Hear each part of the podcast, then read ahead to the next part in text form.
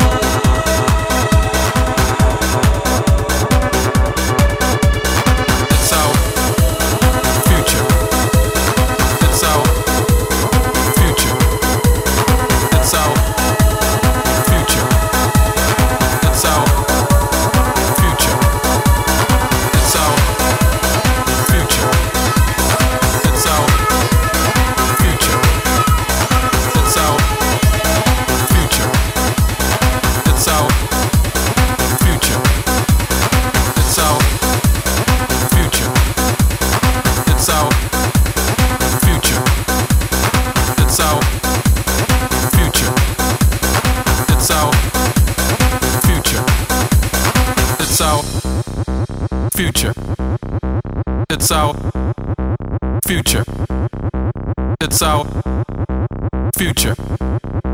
It's our future.